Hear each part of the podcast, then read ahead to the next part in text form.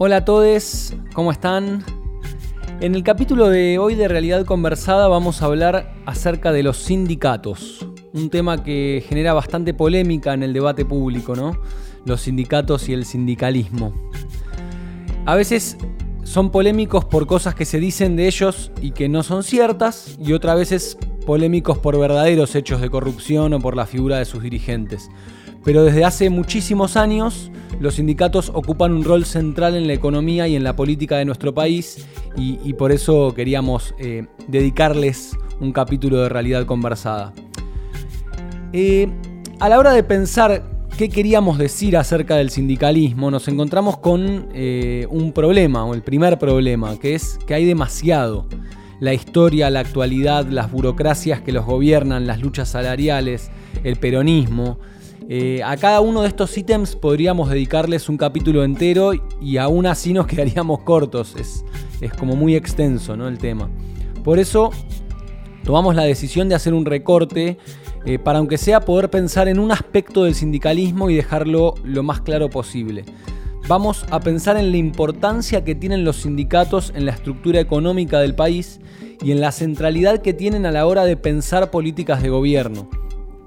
Eh, para poder pensar en esto, primero es necesario dejar de lado algunos prejuicios y recordar que el sindicato y el sindicalismo no son solamente ese dirigente estereotipado que vemos en la tele, sino que son gigantescas organizaciones de trabajadores y trabajadoras que tienen una historia zarpada en nuestro país y que gracias a sus luchas hoy tenemos los derechos laborales que tenemos. Eh, destacar esta importancia y correr este prejuicio es lo primero que tenemos que hacer para poder pensar como queremos pensar hoy el sindicalismo en realidad conversada.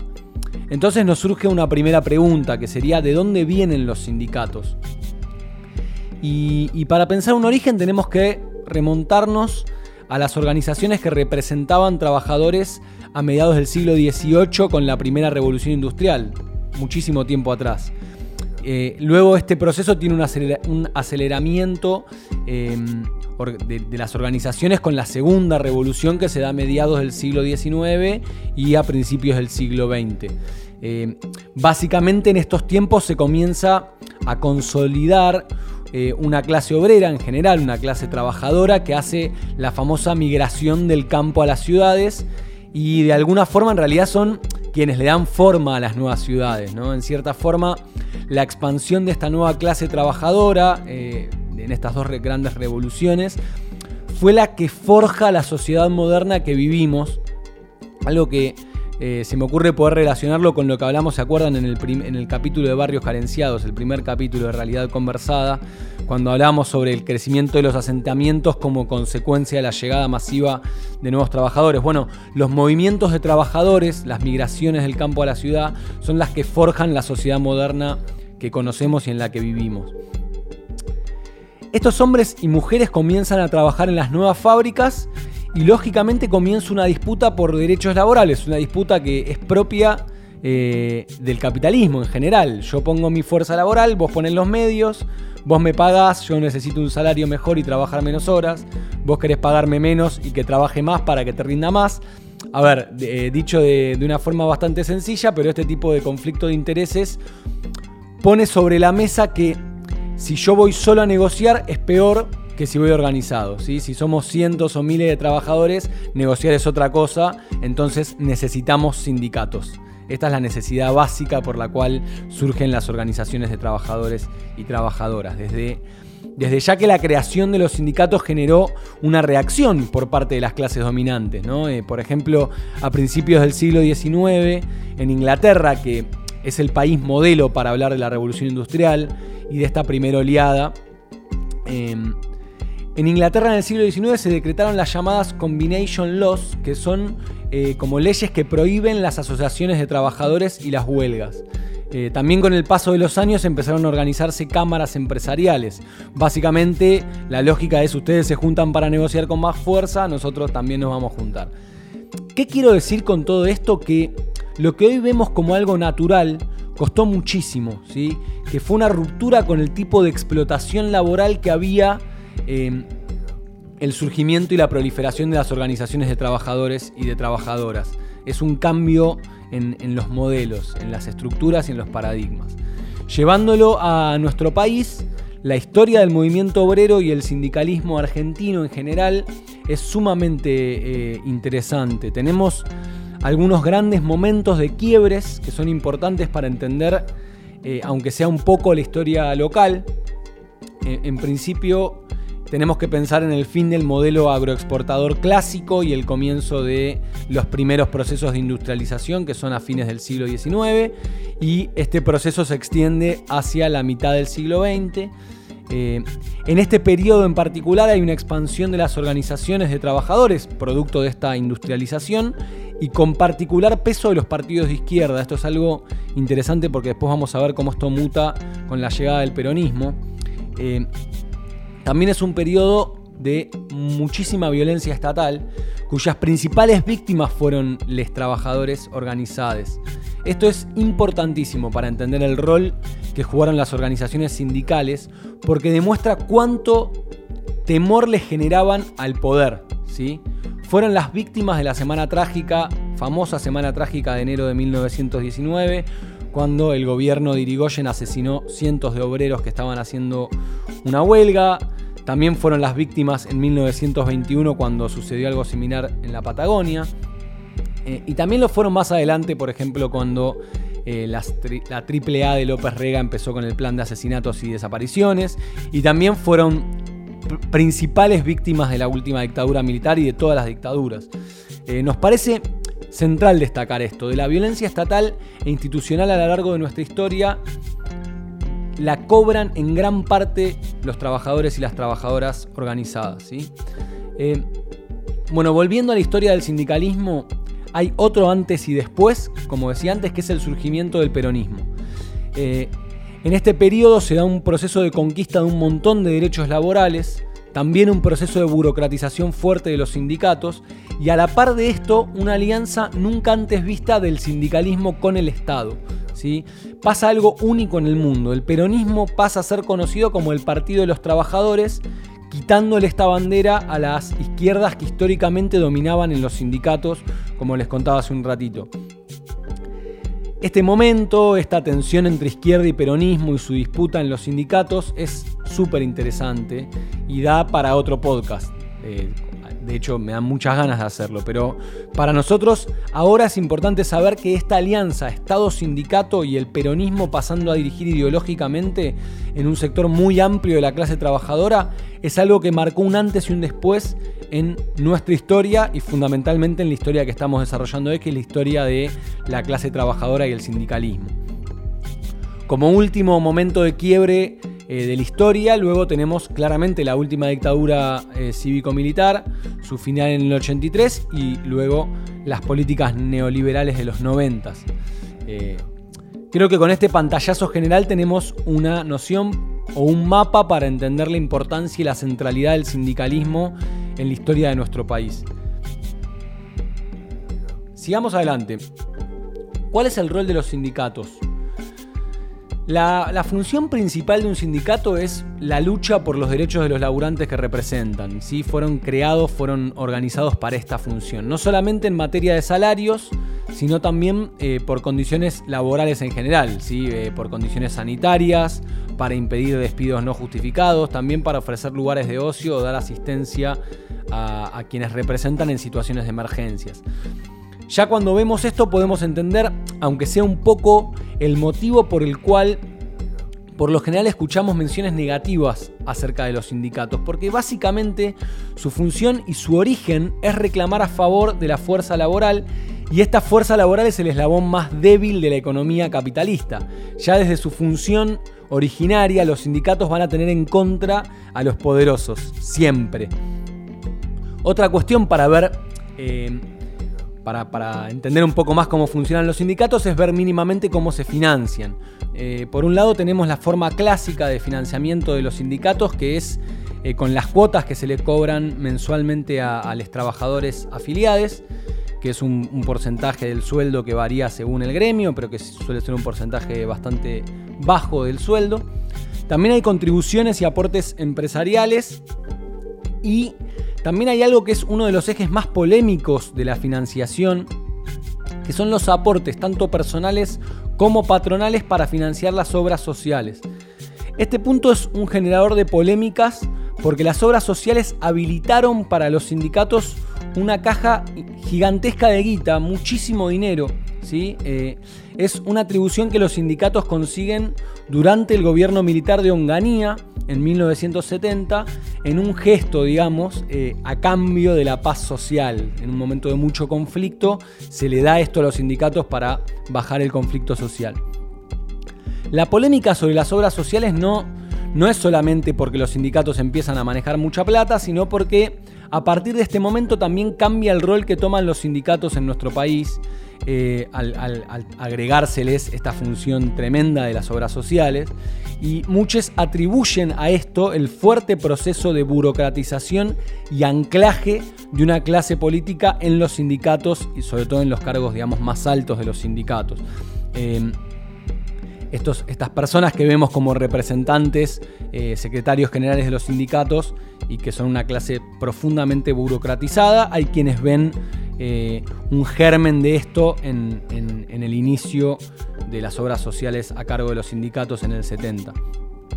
¿Cómo se eligen estos representantes o, autoridades sindicales? Se eligen mediante el voto de los trabajadores. Dependiendo el sindicato pueden existir diferencias en cuanto al modelo o a las posibilidades de reelección. Eh, y después cada cada sindicato también tiene autoridades por zona, por especialidad, eh, y, hay, particularidades que dependen de cada sindicato, pero eh, digamos que son elecciones, eh, elecciones democráticas, deberían ser democráticas de los trabajadores a sus representantes. También existen centrales de trabajadores, que son espacios de conjunción de varios sindicatos, las más famosas CGT y 7A. Pero bueno, en el ideal entonces eh, todas las autoridades sindicales son votadas democráticamente por los trabajadores que representan. Esto, esto es importante, eh, marcar que es en el ideal. Esto es algo que no sucede lamentablemente de manera tan pura. Hay muchísima corrupción y cuestionamientos y mucho tiene que ver esto con la enorme caja que manejan los sindicatos y el poder desmedido que tienen los representantes más altos en la verticalidad sindical. Pero es importante y para nosotros es muy importante destacar y que sepamos que hay para abajo una enorme cantidad de representantes, delegados, que no tienen nada que ver con la imagen del burócrata que vemos en la tele. Son laburantes elegidos por sus compañeros y sus compañeras para hacer, eh, para hacer su, representación sindical. Y acá es donde juegan un rol muy importante los medios. Los medios de comunicación nos generan una imagen de lo que significa el sindicalismo que es súper sesgada. Y esto tiene claramente que ver con los intereses en común que tienen los dueños de los grandes medios con el empresariado más poderoso de la Argentina.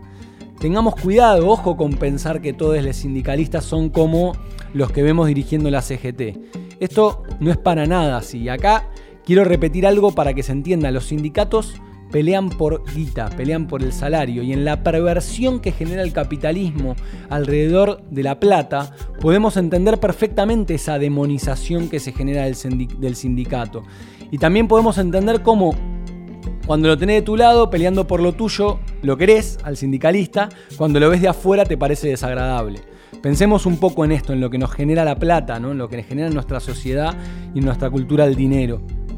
El que consigue mejor arreglo también lo hace pisando al otro, es decir, estas disputas generan divisiones internas entre trabajadores y entre sindicatos. ¿sí? El que quiere, hay situaciones donde sindicatos quieren que trabajadores de cierta rama pertenezcan a su, propio, a su propia organización y no al otro por algún interés en alguna negociación. Hay mucho picante dando vueltas cuando pensamos en el sindicalismo. Eh, de hecho, mientras estamos grabando este capítulo, hay un conflicto que por ahí escucharon en Mercado Libre con el sindicato de camioneros que tiene que ver con este tipo de disputas. Son eh, un sindicato reclamando que ciertos trabajadores deberían ser parte de su organización y de su convenio laboral y no de otra, y conflictos de este tipo que aparecen bastante seguido en la lucha sindical. Bueno, creo que ya habiendo desarrollado todo lo que hablamos hasta acá, podemos entender que la fuerza que tienen los sindicatos es enorme, desde el sistema educativo y las clases, todo el sistema de transporte, todo el trabajo ligado a la producción, todo está sindicalizado. ¿sí? Si, si, no, está, si no están trabajando, digamos, si, si paran los trabajadores sindicalizados, el país se para. ¿sí? Porque el trabajo sindicalizado es el que genera gran parte del ingreso y del movimiento de dinero y producción que impulsa el mercado interno en nuestro país. Como, como, hablamos en el capítulo de inflación, hay un sector que no está sindicalizado, que es el sector del trabajo informal, y que es el más perjudicado en materia de derechos laborales y es el que más sufre las crisis económicas y la inflación porque no tienen, por ejemplo, paritarias que peleen porque el salario suba a la par de la inflación, digamos. Eh. el sector no sindicalizado es el más perjudicado en términos laborales. Hoy el concepto del muchas veces mal llamado emprendedor o el que se autoemplea es el, monotributista, digamos, está destacado por los, por los medios de comunicación, pero en realidad es un, incentivo del sistema para fortalecer la imagen de un trabajador que está desprotegido, que carece de derechos laborales, que carece de aguinaldo, de vacaciones, etc. Es decir, el sindicato es clave porque es el garante de que todos estos derechos laborales se cumplan, que es algo que obviamente deberían tener todos quienes trabajan. Ni hablar que no estamos en contra de un emprendedor o de quien se autoemplea, para nada. De hecho, Kevin y yo somos eso, digamos, somos trabajadores informales, eh, emprendedores o autoempleados, digamos, pero pensamos que estaría, que, es necesario, digamos, que el sindicalismo llegue también a la rama que hoy es informal para poder garantizar los derechos a todos quienes trabajan. Eh, el rol del trabajador asalariado es fundamental para toda la economía, como decíamos antes. Incluso si nos ponemos un poco más eh, históricos y filosóficos, el mismo sistema capitalista cuando abolió la esclavitud reconoció la importancia del trabajador asalariado para que funcione y crezca la economía. Son estos asalariados los que se unen para reclamar por sus derechos y crean sindicatos. Por lo tanto, todos quienes trabajan deberían tener estos derechos y tener la posibilidad de organizarse sindicalmente. Por eso la intención del capítulo de hoy es rescatar al sindicato como herramienta, independientemente de los malos usos que hay de ellos, de la imagen que nos hacen llegar de los sindicalistas y de la corrupción real que existe en los sindicatos. Sin sindicatos estaríamos muchísimo peor. En todo caso, lo que nos queda ahora es pensar cómo modernizar, cómo sacar a las castas que los manejan desde hace décadas. Tal vez el desafío es pensar un nuevo sindicalismo en donde tiene que haber grandes cambios adaptados a los nuevos tipos de trabajo, que es algo que quizás es donde el sindicalismo se quedó más retrasado. Eh, pensemos algo como para terminar. Los momentos de mayores avances en materia de derechos laborales, cuando por ejemplo pasó a ser un derecho el aguinaldo, las vacaciones pagas, la jornada laboral de 8 horas y un montón de cosas más, fueron los momentos en los que el sindicalismo y el Estado estuvieron cerca. Momentos en los que la presión de los reclamos hicieron mella y lograron meterse en los objetivos de los gobiernos. Lo que se reconocen como logros, digamos, de los gobiernos peronistas, por ejemplo, en materia de derecho laboral, son fusiones de los reclamos sindicales con las políticas estatales. En términos históricos, cuando el Estado se acercó a los sindicatos, se revolucionó la política y la economía argentina. Tengamos esto en mente y con esto como punto de partida seguiremos pensando y debatiendo sobre el rol de los sindicatos y el trabajo en la Argentina. Seguramente más adelante hagamos otros capítulos de realidad conversada que pongan el foco en otros aspectos del sindicalismo. Lo de hoy fue solamente un recorte que creemos que sirve para seguir aportando en esta radiografía de la actualidad que intenta hacer nuestro podcast. El objetivo es entender cada vez más y naturalizar cada vez menos lo que hoy tenemos no siempre estuvo ni fue así y tampoco tiene por qué quedarse así como está. Muchísimas gracias por escucharnos hoy y cada semana. Eh, bueno, me presento, soy Fede Schuchman, hacemos realidad conversada con Kevin Grunbaum en la producción y en el armado de los contenidos.